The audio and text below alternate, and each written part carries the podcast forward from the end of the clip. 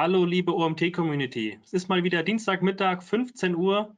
Ein neues Webinar steht bei uns an. Wir haben uns heute den Björn Erbslö von Saxido aus Berlin eingeladen. Hallo Björn, schön, dass du da bist, schön, dass du dich bereit erklärt hast, ähm, uns heute etwas zu dem Thema B2B Influencer Marketing zu erzählen. Sehr spannendes Thema. Ähm, sind gespannt, was du uns da für Insights ähm, an die Hand geben kannst. Für alle Teilnehmer, die das erste Mal heute dabei sind und noch kein Webinar bei uns besucht haben, ihr seid zwar stumm geschaltet, ihr könnt aber unsere ähm, Chat-Funktion nutzen. Und zwar könnt ihr während, den, während des Vortrags schon dort Fragen reinschreiben, wenn euch irgendwas auffällt oder ihr dann nochmal äh, eine Rückfrage habt, etwas näher erläutert bekommen haben wollt. Ich sammle die Fragen schon während des Vortrags und werde sie im Anschluss mit dem Björn zusammen besprechen sodass keine Frage da verloren geht. Also fleißig Fragen stellen, ähm, damit es am Ende schön interaktiv wird. Aber ich übergebe jetzt erstmal an dich, Björn. Wünsche dir viel Spaß und wir hören uns nach deinem Vortrag. Alles klar. Ja, herzlichen Dank, Marcel. Ähm, ich freue mich auch hier mit euch ein bisschen mein Wissen teilen zu können und ähm, freue mich natürlich auch auf Fragen am Ende, also keine Scheu. Ähm, Natürlich äh, werden wir aber auch danach noch in Austausch gehen können. Also wenn man mal auf LinkedIn vorbeischaut oder so, äh, keine Scheu, auch dort ähm, vernetzt euch gerne. Wir möchten dieses Format vor allen Dingen dafür nutzen, Wissen zu teilen und auch die Diskussion voranzutreiben.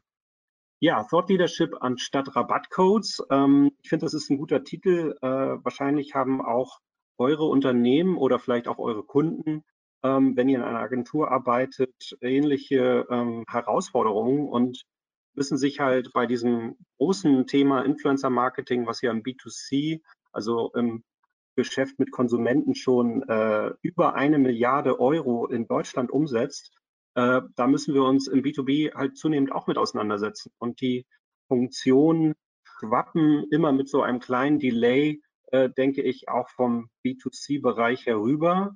Ähm, und da wollen wir heute mal tiefer reingehen, was so die Herausforderungen sind, aber natürlich auch die Potenziale. Und ich habe da, denke ich, ein paar Tipps und Beispiele, die da weiterhelfen können.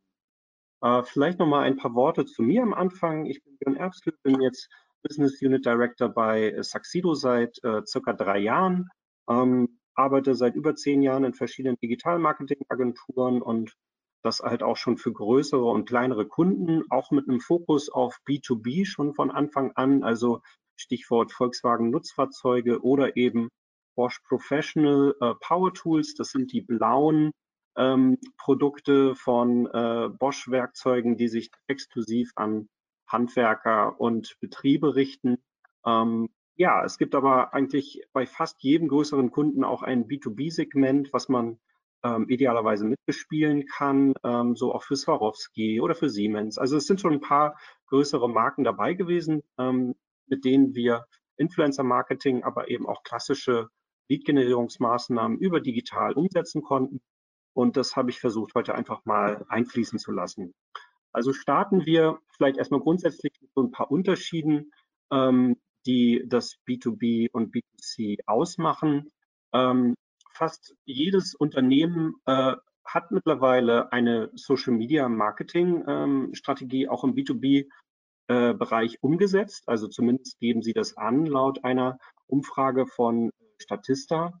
Ähm, es wird auch nicht mehr viel mehr werden, denke ich. Also äh, wir sind schon bei 97 Prozent im letzten Jahr gewesen. Also jedes Unternehmen da draußen oder fast jedes Unternehmen hat sicherlich ein Xing-Profil, ein LinkedIn-Profil und geht damit eben zielgerichteter oder weniger zielgerichtet um.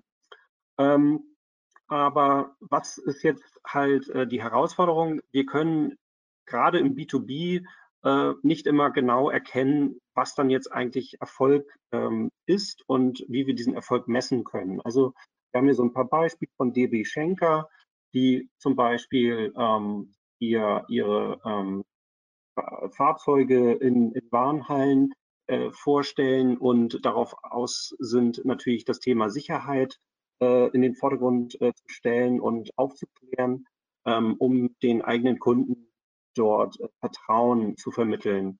In der Mitte haben wir Vodafone für Geschäftskunden, also Vodafone Business, die sich bei den OMR, Online Marketing Rockstars in Hamburg engagieren werden. Äh, große Messe äh, für Digitalexperten und dort sind dann verschiedene Speaker, äh, Journalisten, Investoren und unterschiedliche Charaktere, die ähm, eben auch auf der Vodafone-Bühne ähm, stattfinden werden und dort an ähm, verschiedenen Diskussionen teilnehmen werden. Und dann wieder nochmal ein anderes Beispiel, wo eben Liebherr ein neues Fahrzeug ähm, mit einem Geschäftspartner fertiggestellt hat und jetzt ähm, die Details dazu auch auf LinkedIn teilt. Ähm, das sind alles äh, Social Media Marketing Inhalte, die, äh, denke ich, entsprechend dem Medium auch auf jeden Fall Resonanz bei der Zielgruppe erzeugen werden. Aber was ist dann im Endeffekt der Erfolg und wie können wir das zuordnen? Also da wollen wir so ein bisschen tiefer reingehen.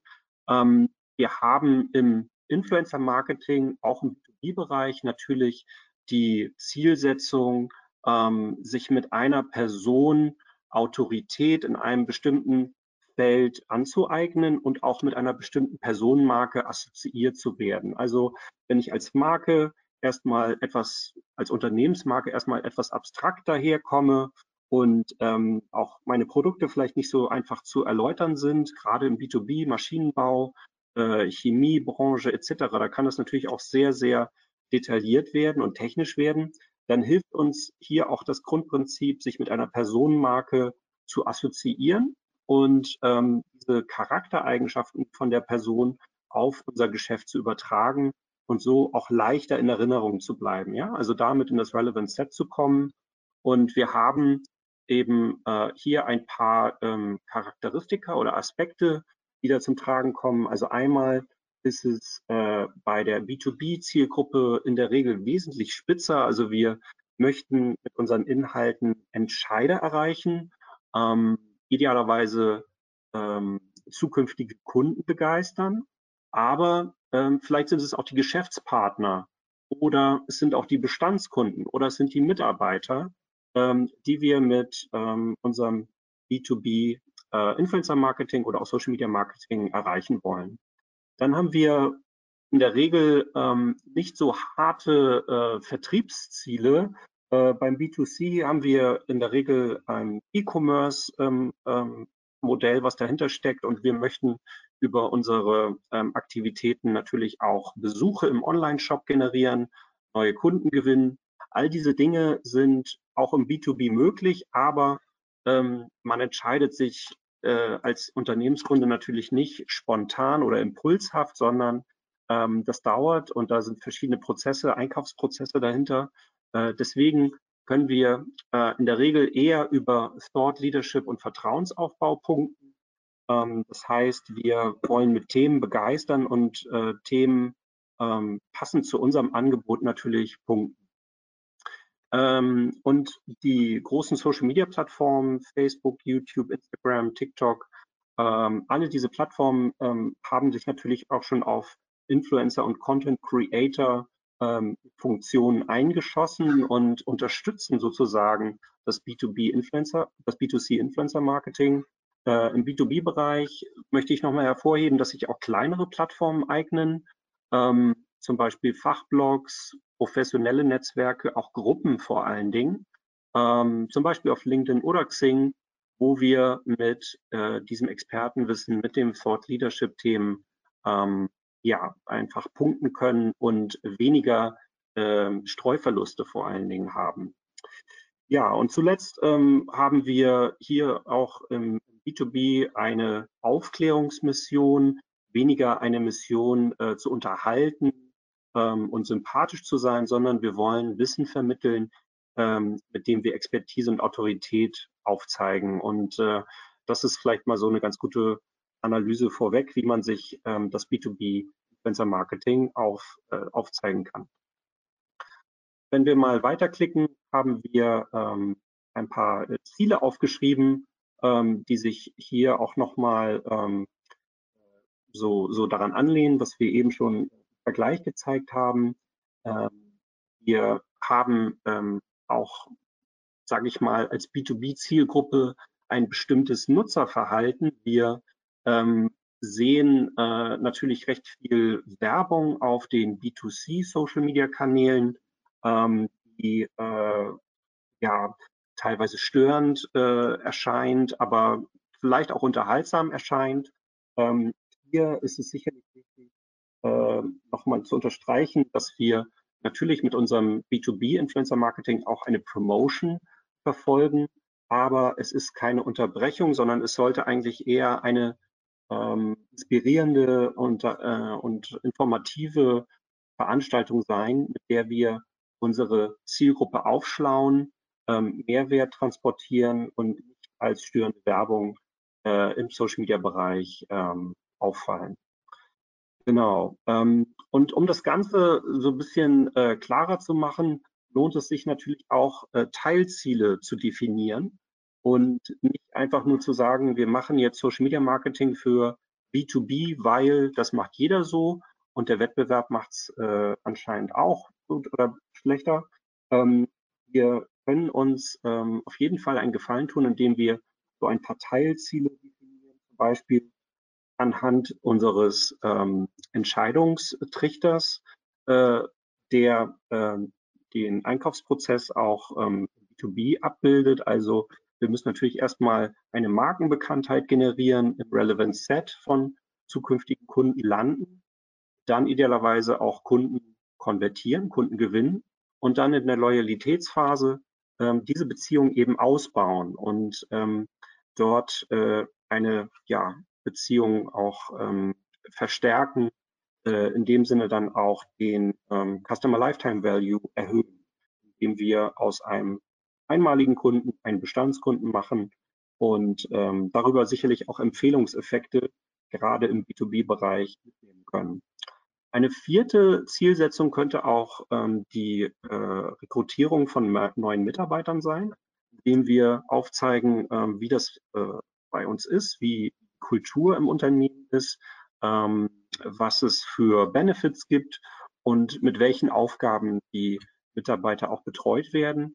Also ähm, möglichst authentisch dort auch ähm, die, die Mitarbeiter zu Wort kommen lassen. Dafür habe ich äh, später auch noch ein paar Beispiele. All das, ähm, würde ich sagen, lässt sich mit ähm, B2B-Influencer-Marketing umsetzen, wenn wir eben entsprechend ähm, die, die Personen, die Influencer auswählen und an der richtigen Stelle einsetzen. Ähm, es lohnt sich auf jeden Fall äh, qualitative Ziele, äh, sozusagen größere äh, Ziele auf der Metaebene zu definieren und diese dann aber wiederum auch mit quantitativen ähm, äh, Indikatoren zu versehen, um auch wirklich messen zu können, sind wir da auf der richtigen Spur. Und ähm, ich hoffe, diese sehr beispielhafte äh, Darstellung hier mit der Tabelle, ähm, die kann euch weiterhelfen, ähm, dann auch ähm, Ziele zu definieren, aber auch zu tracken und natürlich intern dafür dann auch ähm, ja, ein, eine Unterstützung zu bekommen, dass sich B2B Influencer Marketing lohnt. Was sind da die Herausforderungen? Also natürlich äh, gibt es ähm, die, die alte Frage, die natürlich auch beim B2C äh, Influencer Marketing ähm, am Anfang steht. Ist diese Person, mit der wir da kooperieren wollen, die von den Eigenschaften und auch von der Historie ähm, passen zu unserer Marke, zu unserem Unternehmen. Ähm, und ist diese Person vielleicht auch schon vergeben, äh, weil Person mit Wettbewerbern zusammengearbeitet hat oder mit bestimmten Organisationen und Unternehmen, mit denen wir auf keinen Fall assoziiert werden wollen. Also sehr, sehr wichtig, ähnlich äh, wie beim Sponsor, Sponsoring äh, von äh, Celebrities oder Sportlern etc., ähm, dass man da sich ähm, sehr genau mit der Person auseinandersetzt und auch ähm, dann vertraglich, wenn es jetzt eine längere Kooperation sein soll, ähm, Möglichkeiten, Möglichkeiten eröffnet, sich dann auch relativ schnell wieder zu trennen, wenn eben äh, diese Person in eine bestimmte Richtung abdriftet und ähm, einfach medial negativ auffällt.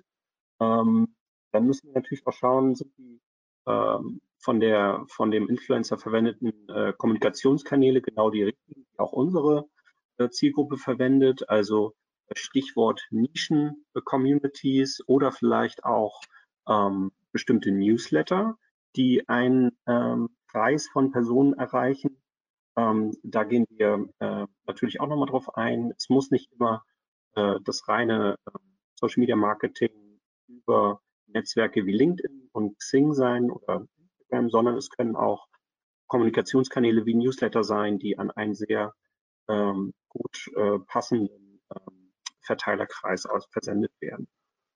Ja, und die Budgetierung ähm, ist natürlich auch eine Frage, ob man da eben sich auf eine einmalige Summe äh, einigt oder vielleicht auch eine längere Kooperation eingeht und sagt, okay, wir könnten uns vorstellen, dich bei verschiedenen Events ähm, in unserem Marketingkalender immer wieder unterzubringen und dafür dann eben ein äh, Jahresbudget äh, festhält und damit aber auch bestimmte Deliverables natürlich definiert, also wie oft dieser Person dann auch mit uns zusammenarbeitet und welche ähm, Formate dabei entstehen sollen.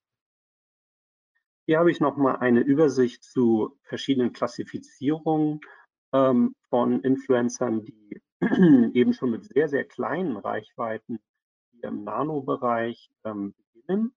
Ähm, Nano-Influencer-Marketing, Micro-Influencer-Marketing, das werden wahrscheinlich einige von euch auch schon gehört haben, ist äh, ein großes ähm, wachsendes Segment. Und was äh, steht dahinter? Es geht eigentlich auch hier um eine Besetzung von Nischen und eben ähm, dem, ja, dem Eindringen oder dem Präsentsein in Fachgruppen, äh, die sich da draußen äh, zusammentun. Ähm, wir haben hier äh, in der Mitte sozusagen die Opportunity, was können wir mit diesen Arten von äh, Influencer-Größen, Reichweitengrößen erreichen.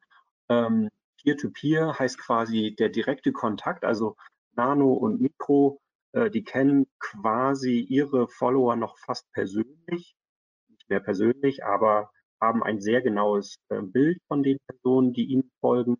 Und bei Makro- und Celebrity-Influencern, also über 500.000 Follower, da ist es natürlich dann schon ja, eine sehr ähm, fortgeschrittene äh, Reichweite und ähm, da weiß dann auch der Influencer oder die Person nicht mehr, wer ihm da folgt oder ihr folgt. Aber ähm, klar, die Aufmerksamkeit ist im unteren Bereich bei den Großen natürlich noch höher, aber auch der Streuverlust. Und deswegen ähm, wird eben hier auch ähm, danach klassifiziert, was ist äh, der Nutzen, was ist der Purpose. Äh, wir haben hier gerade bei den kleineren am Anfang die Möglichkeit, in bestimmte Nischen vorzudringen, dort dann auch ähm, ja als äh, wahrscheinlich eine der wenigen Unternehmen zu sein, die mit diesen Influencern äh, kooperiert ähm, und dadurch ein bisschen Aufmerksamkeit zu gewinnen. Wohingegen wir hier bei äh, größeren Influencern, also Personen mit einer starken Personenmarke, dann natürlich auch in der Regel eins von vielen Unternehmen sind, äh, die mit diesen Personen ko kooperieren. Und deswegen kann äh, hier natürlich erstmal auf der Breite mehr Aufmerksamkeit generiert werden, aber es herrscht natürlich auch so ein bisschen äh, der Effekt der Austauschbarkeit. Also ähm, klar ist, ähm, wenn wir jetzt so die Punkte vorher beachten, ähm, was ist der Unterschied zwischen B2C und B2B, dann würde sich ähm, B2B eigentlich eher hier im oberen Bereich abspielen. Das heißt, wir gehen auf kleinere Reichweiten, aber dann Teil von sehr speziellen Communities. Ähm, es können auch gerade äh, bei, bei Mittelstandsunternehmen ähm, natürlich Verbände sein ähm, und, und lokale Wirtschaftskreise, sage ich mal so, äh, wo sich die Entscheider in einer Region ähm, noch kennen und äh, dann eben auch über Empfehlungen sehr viele Entscheidungen getroffen werden. Ja, ähm, was sind da so für Arten von B2B-Influencern zu unterscheiden? Ich habe da mal an die sechs ähm, identifiziert, die ich mit euch teilen möchte. Es gibt erstmal die äh, sehr professionellen ähm, Event-Ambassadoren äh, oder Speaker. Das sind Personen wie Redakteure oder ähm, Medienmacher. Ähm, schauen wir gleich nochmal auf Vodafone Business. Äh, da waren mehrere dieser Beispiele dabei. Äh, dann haben wir klassische Kunden, also auch Kunden ähm, von mir, meinem Unternehmen. Da gibt es zum Beispiel CEOs oder äh, bestimmte Persönlichkeiten, die bei dem Kunden arbeiten, die eine eigene Reichweite mit sich bringen. Ähm, es können aber auch Geschäftspartner sein, also bei Zuliefererbetrieben zum Beispiel. Und dann eben Experten oder Wissenschaftler, möglicherweise Experten, die selber mit den Produkten arbeiten und ähm, aus erster Hand Feedback geben können. Dann haben wir unsere eigenen CEOs im Unternehmen, die ihre Reichweite mit sich bringen und dann eben auch äh, die Mitarbeiter, die ähm, auch eine sehr wichtige Rolle beim Teilen und Verbreiten von eigenen Inhalten spielen, kommen wir auch noch zu. Und dann würde ich auch noch die Politiker oder Personen der Öffentlichkeit in der regionalen Wirtschaft gerne erwähnen, denn ähm, die genießen wiederum auch eine hohe mediale Aufmerksamkeit, zumindest in der Region, und können dadurch schon so eine Art Influencer-Status ähm, ausweisen. Also schauen wir noch mal kurz auf dieses Vodafone-Beispiel. Hier würde ich sagen, das sind ganz klassisch professionelle ähm, Personenmarken, ähm, die ihre eigene mediale Aufmerksamkeit und ähm, Community mit sich bringen. Zum Beispiel hier Lea Sophie Kramer oder Verena Pauster. Das sind Investorinnen, die ähm, regelmäßig bei Konferenzen sprechen, die aber auch verschiedenen Verbänden angehören, verschiedene Positionen einnehmen, Gabor Steingart, äh, Ex-Handelsblatt, sag ich mal so, hat auch seine eigene starke Medienmarke aufgebaut oder Philipp Westermeier, der das OMR-Festival aus dem Boden gestampft hat. Das sind schon äh, Top-Speaker, wie hier auch steht und ähm, assoziieren natürlich dann Vodafone auch mit den äh, Top-Entscheidern jetzt auf bundesweiter Ebene und ähm, können sozusagen ihre Eigenschaften, ihre Erfolgseigenschaften auf Vodafone übertragen und ähm, somit dann auch Vodafone für Geschäftskunden interessanter machen. Ähm, ein weiteres Beispiel ist ähm, das Thema, ähm, also hier war eben das Beispiel LinkedIn. Hier haben wir jetzt nochmal ein Beispiel für äh, Ambassadoren, äh, die zum Beispiel einen Newsletter versenden. Und ähm, McKinsey ist da äh, im englischsprachigen Bereich sehr, sehr versiert und ähm, nutzt diese Newsletter-Kopfbereiche äh, regelmäßig, um dann auch im Newsletter von diesen Personen zu erscheinen. Ähm, ich werde da auch noch mal einen Link zufügen, um sich zum Beispiel hier den Newsletter von Benedict Evans, das ist ein Technologieenthusiast und Analyst, ähm, um sich den nochmal genauer anzuschauen. Und wer quasi in diesem Newsletter im Kopfbereich äh, genannt wird, äh, der kriegt locker ähm, 500.000 ähm, ja, 500.000 Personen Reichweite über diesen Kanal. Dann haben wir aber auch ähm, die, die klassischen Kundenprojekte, also wo äh, Liebherr in dem Fall eine neue ähm, Maschine auf einem Fahrzeug äh, installiert hat. Da geht es um eine Zementpumpe, äh, sehr speziell, äh, sehr spezieller B2B-Bereich.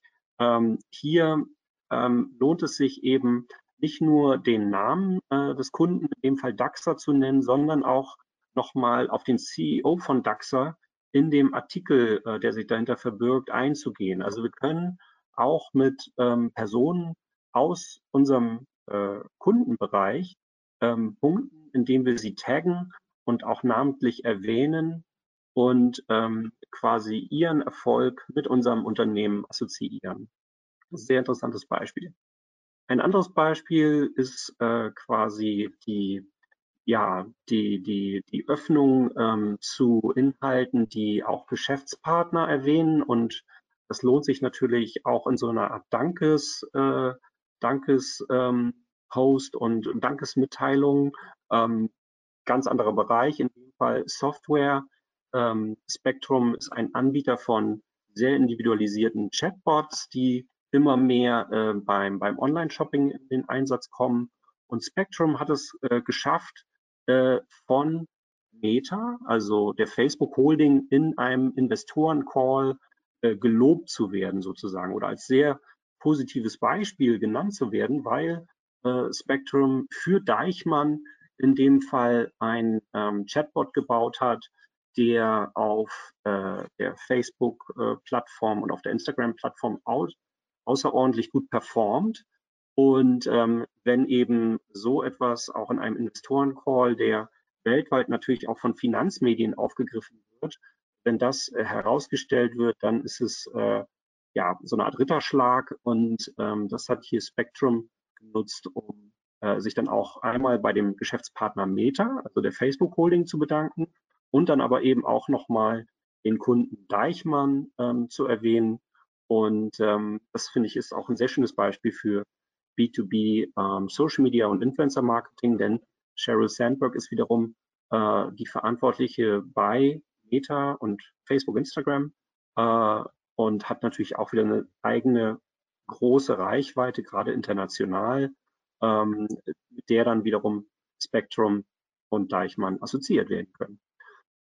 Äh, SAP ähm, habe ich hier auch nochmal mit dabei, die sich ähm, auch in ihren CSR-Aktivitäten gerne an Personen ähm, heranhängen und diese für ihre, für ihre ähm, Kommunikation nutzen. Also wir haben ähm, eine Initiatorin einer Programmierschule gerade für äh, junge Schülerinnen.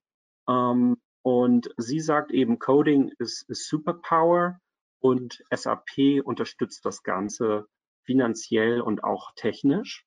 Ähm, und äh, diese, diese Gründerin ähm, dieser Programmierschule hat natürlich auch wiederum eine eigene Reichweite, die hier genutzt wird. Ähm, aber auch das Thema bietet sich natürlich sehr gut an zum äh, Women in Science Day. Also hier gibt es natürlich auch immer wieder Thementage, die man sehr gut mit dem Influencer Marketing verbinden kann. Dann noch ein Beispiel ähm, von äh, Bosch Professional. Ähm, hier werden international äh, Handwerker und Meisterbetriebe ausgewählt, ähm, um neue Produkte zu testen und dann darüber zu berichten. Ähm, positiv und negativ, also äh, sehr authentisches Feedback wird da eingesammelt. Und ähm, die, diese Aktion würde ich auch zum Influencer-Marketing im B2B-Bereich zählen weil ähm, diese Personen eben auch ganz klar nach ihrer Reichweite in den sozialen Medien ausgewählt werden. Also die Idee ist quasi, dass diese Personen exklusiv neue Produkte testen und dann aber auch in ihren eigenen Medien, in ihren eigenen Kanälen darüber berichten und so auf authentische Weise ähm, ja, die Marke und neue Produkte in die Community bringen, in diese sehr feinen ähm, Fachzirkel bringen. Dann haben wir noch die Mitarbeiter, ähm, die äh, natürlich auch sich als äh, äh, Influencer und Multiplikatoren eignen, wenn sie eine eigene besondere Reichweite mit sich bringen. Ähm, aber es ist natürlich auch generell ein sehr gutes Thema für Social Media Marketing, um die Kultur ähm, im Betrieb darzustellen und damit dann auch neue Talente anzulocken. Wir haben hier noch die äh, CEOs, ähm, die eine besondere Rolle einnehmen. Werde ich auch noch ein bisschen mehr im Detail drauf eingehen. Also hier Tina Müller von Douglas, äh, die sich mit einer sehr, sehr großen eigenen Reichweite immer wieder für ihre Firma Douglas einsetzt und ähm, dort eben dann auch Thementage aufgreift äh, und das, äh, das Thema emotional darstellt. Und zuletzt haben wir, wie gesagt, auch noch Politiker, ähm, hier zum Beispiel Herbert Dies, CEO von Volkswagen, ist viel in Europa unterwegs oder auch weltweit unterwegs, trifft ähm, lokale Entscheider und Politiker, die dann auch ähm, die Eröffnung von neuen Werken und Fabriken natürlich begleiten und ähm, haben natürlich dann auch wiederum ihre eigene lokale Reichweite und das Medieninteresse auf jeden Fall auf ihrer Seite. Wenn wir die professionell integrieren in unsere Kommunikation, können wir diese Reichweite sehr gut. Ja, was ist äh, erfolgsversprechender Content und wie können diese Kampagnen aussehen? Ähm, wir müssen uns natürlich äh, professionell äh, dort diesem Prozess nähern. Wir äh, brauchen erstmal eine klare Zielsetzung in Anlehnung auch an unsere Teilziele, die ich vorhin genannt habe. Ähm, es kann nicht eine Kampagne alle Ziele erreichen. Äh, sondern wir sollten uns da ein Teilziel äh, setzen und damit dann auch auf jeden Fall den Fokus äh, definieren. Ähm, ja, wir definieren äh, die Zielgruppe, die Plattformkanäle, schauen, welche Personen sich da eignen würden und müssen dann natürlich auch mit diesen Personen eine Vereinbarung treffen. Ist es nur eine einmalige Aktion, kann das sich auch regelmäßig anbieten. Mein Tipp an der Stelle immer in Serie denken, niemals ähm, ja, zumindest äh, versuchen zu vermeiden, dass man sehr viel Arbeit in eine einmalige Kooperation steckt, sondern wenn man sich schon den Aufwand macht und diese Person identifiziert, dann äh, sollte man das auch idealerweise in einer Art Serie umsetzen können und äh, diese Beziehung vertiefen können. Ja, und dann geht es in die Wahl der Content-Formate. Hier haben diese äh, Influencer, auch gerade wenn es jetzt Speaker oder Ambassadoren sind, die haben natürlich auch ihre eigene Expertise in dem Bereich und können Tipps geben. Und wir definieren die äh, Auswertung äh, anhand von qualitativen und quantitativen KPIs, wie ich es auch vorhin in dieser Tabelle einmal gezeigt habe.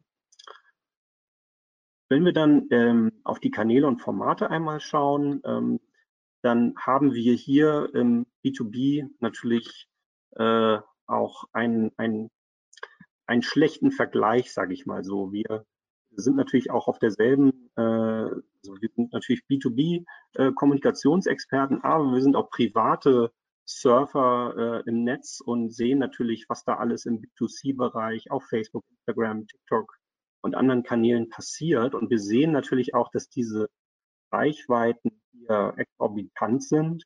Ähm, es lohnt sich aber für B2B nochmal einen Schritt zurückzugehen und wie schon vorher erwähnt, eben auf diese Nischen zu achten und sich nicht sozusagen von den B2C-Reichweiten blenden zu lassen, sondern wir haben eben die klare Zielsetzung, wir wollen nur die äh, relevanten ähm, Entscheider für unser Unternehmen erreichen und ähm, die finden sich teilweise eben auch auf äh, Facebook, YouTube, Twitter.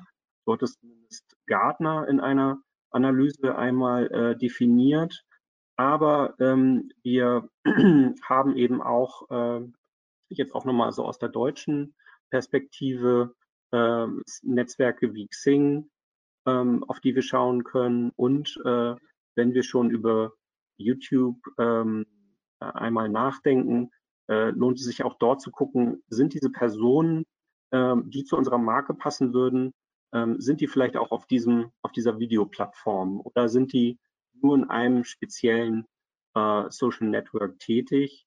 Ähm, das lohnt sich auf jeden Fall zu vergleichen und zu gucken, können wir äh, quasi auch mit einer Person mehrere Kanäle gleich abdecken.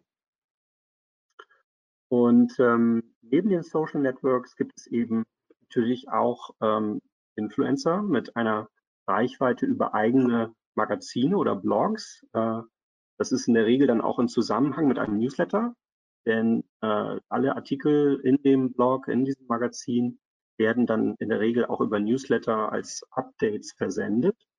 Äh, wir können aber natürlich auch schauen, gibt es äh, ähm, Initiatoren von Events, Konferenzen, ähm, Personen, die dadurch Vorträge glänzen können. All diese ähm, Formate existieren quasi neben äh, den Social Networks. Wenn wir dann auf die eigentlichen ähm, Content, äh, Content-Formate schauen, äh, dann können wir uns natürlich da auch unterschiedlich aufstellen. Sehr gut eignen sich natürlich Interviews. Äh, das beinhaltet die persönliche ähm, Vorliebe und persönliche Affinitäten zu einem Thema. Äh, da können die Influencer äh, sozusagen richtig ihre, äh, ihren Charakter ausspielen.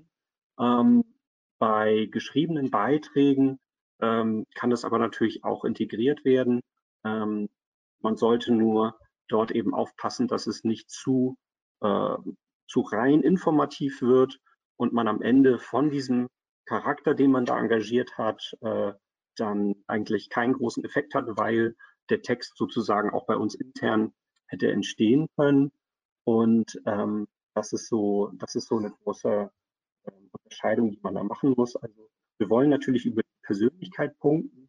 Deswegen eignen sich quasi Live-Events, Webinare, Auftritte in Kooperation ähm, oder eben gefilmte oder auch für Audio produzierte äh, Interviews, zum Beispiel über einen Podcast ist im Vergleich zu geschriebenen ähm, Inhalten. Wenn wir uns dann nochmal äh, Gedanken machen, wie wir das Influencer-Marketing in unsere Redaktion integrieren können, dann kann ich auch hier ähm, nochmal das Schema vom Content Radar äh, hervorheben. Ähm, es eignet sich äh, auf jeden Fall seine Redaktion nach bestimmten, ähm, nach bestimmten ähm, Voraussetzungen zu ordnen. Und wir haben hier einmal ein sehr einfaches Schema, das nach funktionalen und emotionalen Inhalten äh, aufgeteilt wird und dann nach Inhalten, die sehr schnell und vordergründig äh, konsumiert werden können und dann wiederum ähm, eher tiefgründig, äh, tiefgründig und äh, etwas mehr Zeit konsumiert werden können.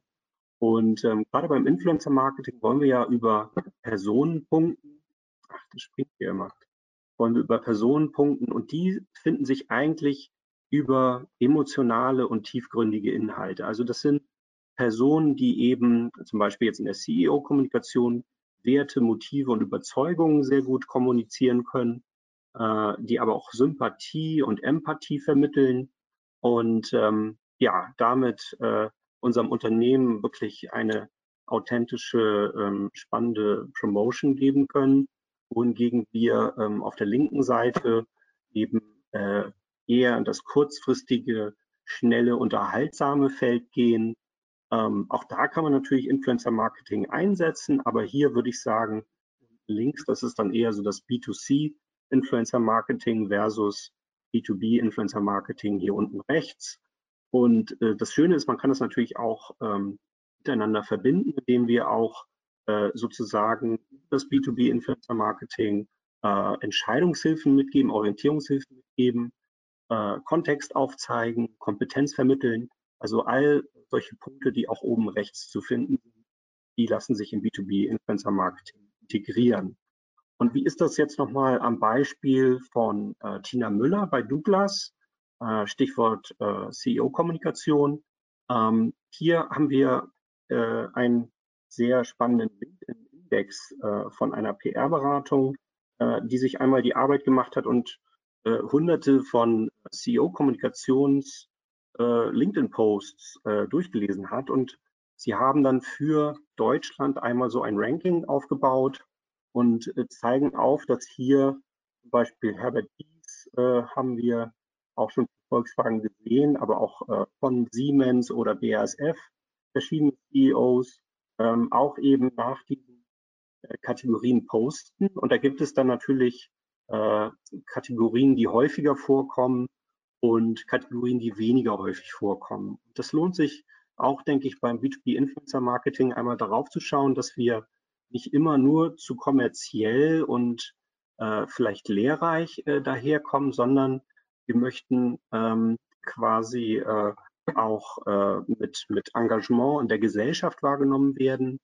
ähm, und ähm, sicherlich beruflich, also äh, Bezug auf Produkte und Services, äh, die die ähm, Personen weiterbringen, einen, einen Standpunkt einnehmen.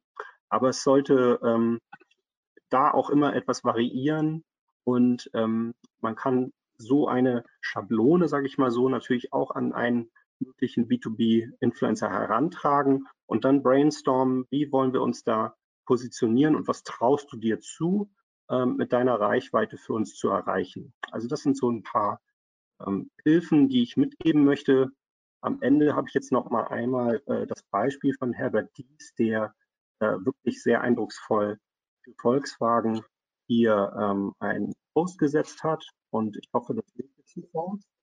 Genau.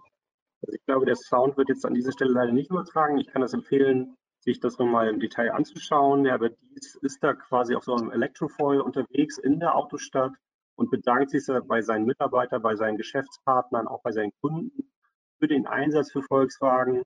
Ähm, exzellentes Beispiel für CEO-Kommunikation, würde ich sagen. Sehr beeindruckend, sehr gut produziert. Ähm, man muss natürlich auch äh, jemanden an der Hand haben, der da äh, sich für so eine Aktion hergibt und äh, schon äh, sehr, sehr cool umgesetzt. Also vielleicht hier an der Stelle etwas Inspiration. Und ähm, damit komme ich auch zum Ende. Hier ähm, habe ich noch den Hinweis, dass wir auch gerade für das Thema B2B Lead Generation noch ein spannendes White Paper äh, produziert haben.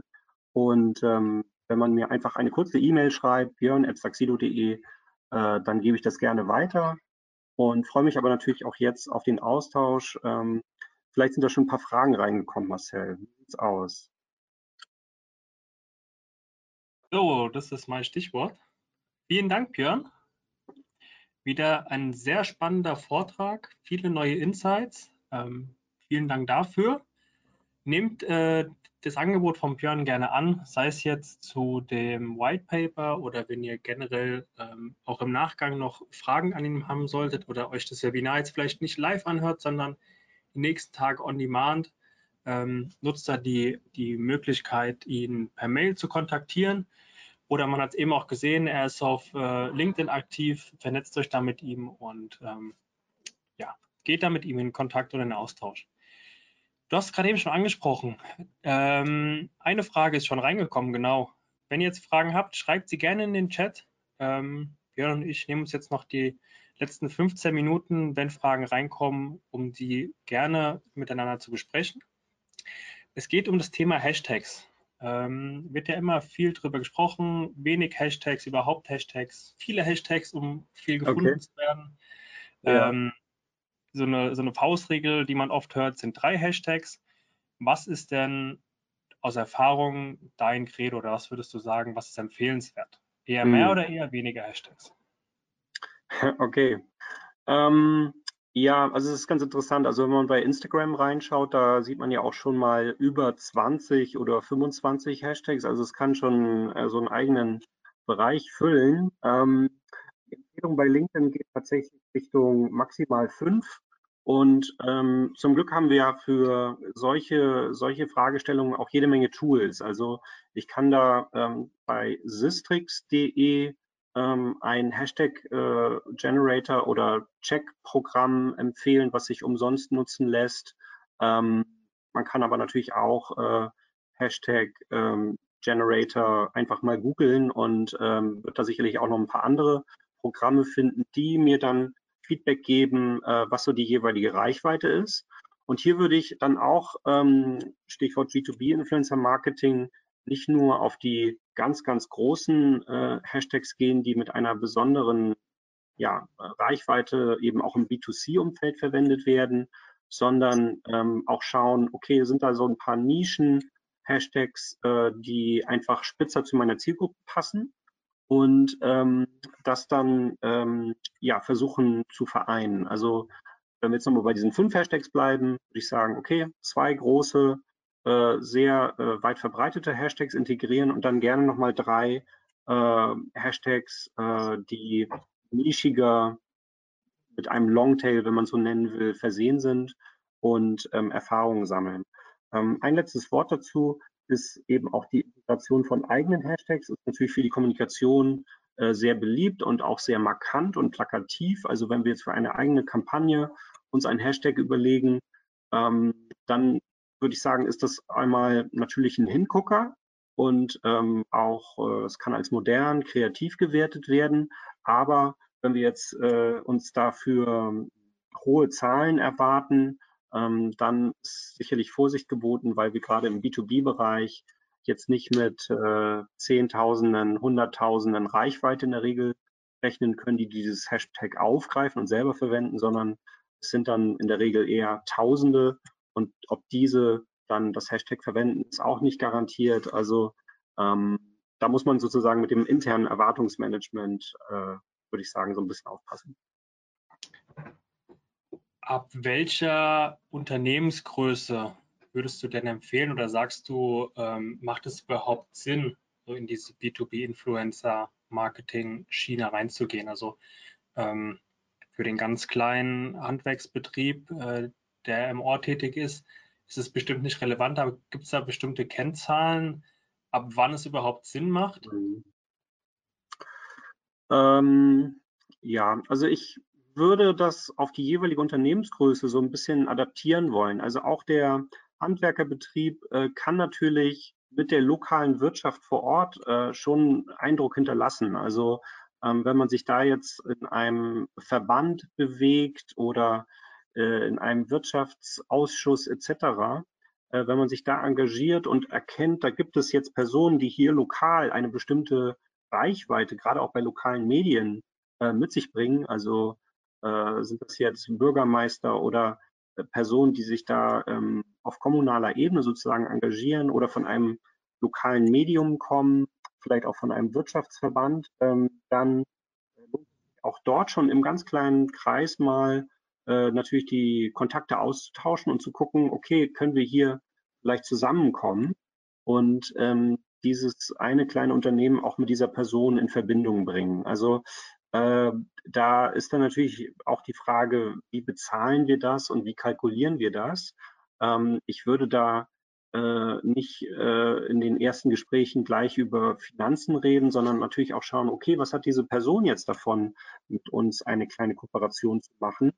Und ähm, das äh, kann dann natürlich auch in so eine Art Barter-Deal gehen und ähm, dass man sich da sozusagen zum Freundschaftspreis äh, eine, eine, ja, eine Abstimmung äh, macht, die, ja, die einfach beiden Seiten ähm, passt. Ähm, Wenn es jetzt an die großen Unternehmen geht, äh, da sollte neben dem Social Media Marketing Budget und dem Public Relations oder Öffentlichkeitsarbeitsbudget äh, ähm, sicherlich ähm, eine Abstimmung erfolgen, was wollen wir davon in Personen stecken, mit denen wir zusammenarbeiten wollen. Also es ist sicherlich in vielen Unternehmen eine, eine Diskussion, soll dieses Budget für Kooperation eher von der Öffentlichkeitsarbeit kommen oder von der ähm, Marketingabteilung slash Social Media Abteilung. Stichwort Bezahlung, du hast es gerade schon mal äh, kurz angeklungen. Die Frage kam rein, gibt es zum Thema Bezahlung der Influencer bekannte Größen? Was ist da üblich? Wonach richtet sich die Bezahlung? Gibt es Musterverträge oder Ratgeber, worauf bei der Vertragsgestaltung zu achten ist, wenn man einen Influencer einsetzen will? Ja, ähm, kann ich sicherlich im Nachhinein auch noch äh, Checklisten und ähnliches äh, an interessierte Teilnehmer versenden. Also da gibt es natürlich Templates, ähm, auch Templates, die wir bei Saxido entwickelt haben und, und auch für unsere Kunden einsetzen. Ähm, es ist im B2B-Bereich eben etwas äh, spezieller im Vergleich zum B2C-Bereich, wo wir äh, richtige Industrie entwickelt haben im Influencer-Marketing und da existieren dann auch Preistabellen und ähm, ja äh, quasi standardisierte Verträge. Ähm, das lässt sich eben nur teilweise auf den B2B-Bereich übertragen, denke ich, weil es hier nicht so knallhart äh, kommerziell ausgerichtet ist und ähm, wir sicherlich auch ein bisschen feinfühliger auftreten müssen. Wir wollen jetzt auch mit einem passenden B2B-Influencer ähm, eine, ein Medienmacher ist, eine Medienpersönlichkeit, dann wollen wir uns natürlich jetzt auch nicht die Beziehung von vornherein ähm, ja gleich zu schwer gestalten, indem wir da auf die knallharten Vertragskonditionen pochen. Ähm, also äh, und das Ganze dann wiederum auch mit so einem ähm, mittelfristigen, langfristigen ähm, Horizont. Ähm, da lohnt es sich natürlich auch, mit Verträgen zu arbeiten, aber äh, diese Verträge sollten, glaube ich, nicht im ersten Gespräch gleich ähm, besprochen werden und ähm, detailliert äh, definiert werden, sondern ähm, man sollte das sicherlich auf einer persönlichen Ebene ähm, unterstreichen, ähm, dass das B2B-Influencer-Marketing äh, ja jetzt nicht rein kommerziell ist, sondern idealerweise ähm, auf einer höheren Ebene stattfindet. Ähm, du hast gerade eben auch schon genannt, anstatt jetzt immer auf das Thema Bezahlung ähm, einzugehen, beziehungsweise den Influencern Geld als, als Gegenwert zu bieten, sondern auch ähm, Barter-Deals einzugehen. kam gerade die Frage, was sind gute Verkaufsargumente für eine Partnerschaft mit einem Influencer, wenn man finanziell nicht das größte Budget zur Verfügung hat? Hast du da mhm. vielleicht noch den einen oder anderen Tipp? Ja, ähm, also ich denke, da kann man thematisch natürlich punkten ähm, und auch schauen, was ist jetzt ähm, ein Thema, was auch diesen Influencer, diese Persönlichkeit umtreibt, äh, gibt es vielleicht so eine Art Spielwiese, eine thematische Spielwiese, auf der äh, diese Person sich austoben kann. Ja, also äh, wenn es jetzt darum geht, ähm, mit Wissenschaftlern, mit einer äh, Forschungseinrichtung zum Beispiel äh, zu kooperieren oder mit einer Universität zu kooperieren, mit Professoren zu kooperieren, die natürlich auch wiederum ihre eigene Community und ihre eigenen ähm, ja, äh, Nischengruppen ähm, mit sich bringt. Äh, da kann man sicherlich auch als Unternehmen mit einem kleineren Budget ähm, einsteigen und äh, sich anbieten, hier mal Forschung in die Praxis umzusetzen und ähm, vielleicht bei der Entwicklung von einem Prototyp und ähnlichem zu unterstützen. Also Stichwort, wenn wir wissen, da gibt es einen Professor oder einen ja, hochbetagten Wissenschaftler, der in einem Bereich unterwegs ist, dann könnten wir natürlich auf diese Person zugehen und sagen, schau mal, wenn du mal ein, äh, eine Praxisanwendung für deine Studenten oder für deine äh, Leute an deinem Lehrstuhl äh, benötigst, dann stehen, wir, dann stehen wir für dich bereit und können da sicherlich Räumlichkeiten oder auch Equipment äh, bereitstellen. Ähm, so, ähm, so ist da sicherlich auch eine Kooperation zu finden, ohne dass man jetzt gleich mit einem hohen Budget durch die Tür kommt. Die nächste Frage kam rein und lautet, sind aus deiner Sicht selbst erstellte Videos, zum Beispiel in Form von Kurzstatements zu einem bestimmten Thema besonders zielführend oder siehst du hier Fachartikel als sinnvoller? Äh, ich denke, es ist beides ähm, auf jeden Fall effektiv. Die Fachartikel werden von anderen Personen konsumiert. Wir hatten ja eben auch nochmal dieses Content-Radar so ein bisschen zur Illustration. Also Videos sind halt schnelllebig, kurz äh, konsumierbar. Ähm, für den Fachartikel muss ich mich natürlich schon in eine andere Stimmung versetzen und Ruhe haben, um das wirklich äh, zu konsumieren und äh, zu verstehen. Deswegen ähm, kann man da natürlich nochmal so ein bisschen priorisieren, in dem Sinne, welche Personen wollen wir ansprechen und was haben die wahrscheinlich für ein Nutzerverhalten. Ähm, aber es spricht auch nichts dafür, mit einer Story, mit einer Kooperation verschiedene Formate umzusetzen. Also das kleine Video ähm, oder das Video-Interview, was vielleicht zehn Minuten dauert, das kann auch in kleinere äh, Teile geschnitten werden und dann distribuiert werden. Man kann aber natürlich auch ein Transkript von diesem Interview ähm, in einen Fachartikel integrieren. Und ähm, so, so ist da sicherlich ähm, recht viel möglich. Ähm, man sollte da offen rangehen und schauen, wie kann man eine Story in möglichst vielen Formaten dann auch ausspielen. Wir kommen nochmal zurück auf das Finanzielle, allerdings ähm, eher nicht auf die Influencer, sondern äh, mehr bezogen wahrscheinlich auf euch als Taxido, als Agentur. Ähm, und zwar, wie werden die Preise für Agenturen für die Recherche und den Aufbau einer Zusammenarbeit mit einem Influencer berechnet? Ja, gute Frage. Also da gibt es ähm, natürlich erstmal äh, die Aufklärung und das, Verwiss das Vermitteln von Wissen, würde ich sagen, äh, was in der Regel über einen halbtägigen Workshop stattfindet äh, zwischen Agentur und Kunde und Unternehmen in dem Fall. Ähm, und dann äh, schaut man natürlich auch, okay, äh, welche Communities, welche äh, Nischen wollen wir uns da herauspicken? Ähm, gibt es da ähm, auch international vielleicht größere Zirkel, die man durchforstet oder analysiert oder ist das eher lokal, äh, jetzt in einer Wirtschaftsregion, sage ich mal so? Und ähm, das wird ganz klassisch in Personentagen mit einem bestimmten Aufwand kalkuliert, der jetzt auch gar nicht so wahnsinnig groß sein muss. Und ähm, für die Vermittlung ähm, zu dem Influencer kann man natürlich dann auch die Agentur einsetzen, aber ähm, ich würde in dem Fall tatsächlich auch äh, das dem Unternehmen direkt in die Hände geben, denn das ist authentisch und ähm, zeigt halt auch so ein, ähm, ja, zeigt eine, eine Absicht, eine Affinität zu dem Thema.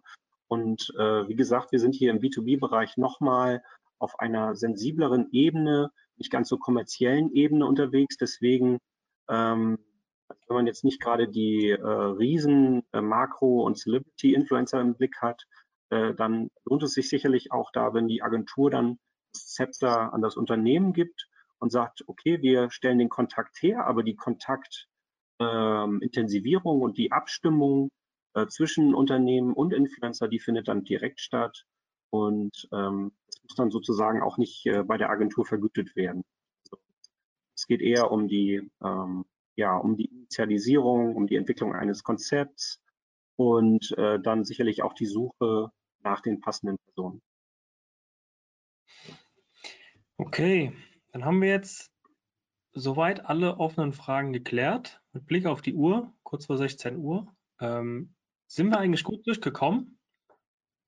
Wie gesagt, geht auf das Angebot gerne ein, was der Björn am Ende seines Vortrags genannt hat. Die Folie ist auch aktuell noch zu sehen. Wenn ihr noch Fragen haben solltet, ähm, setzt euch gerne mit dem Björn in Verbindung.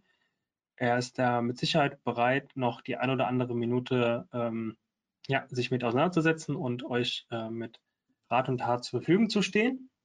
Ja, auch nochmal vielen Dank von mir, Björn, ähm, für die Zeit und die Mühe, die du genommen hast, ähm, um uns hier ein bisschen tiefer mit ins Thema reinzunehmen.